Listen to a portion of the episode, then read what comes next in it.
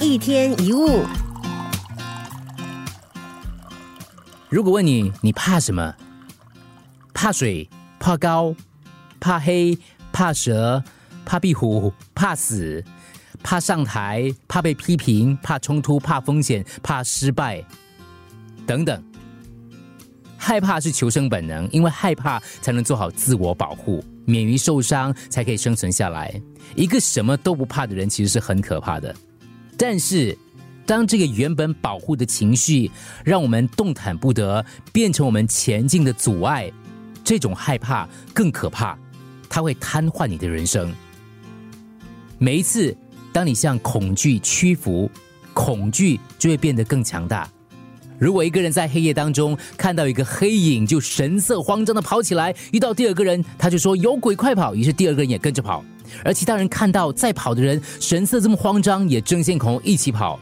没有人冷静下来想一想，是不是真的有鬼？即使有鬼，有这么多人，是人怕鬼还是鬼怕人？没有任何事物比无中生有的恐惧更蠢。要消除恐惧，必须要先认清楚恐惧的本质。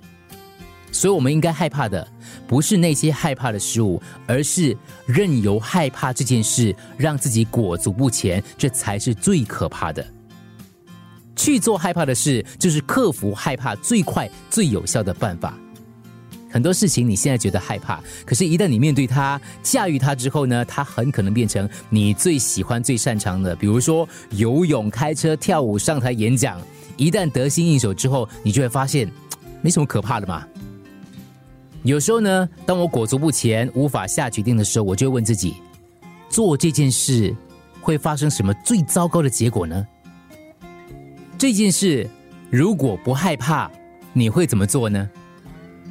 美国第二十六任总统罗斯福他曾经说过：很多事我起初都很害怕，可是我假装不害怕去做，慢慢的，我真的不害怕了。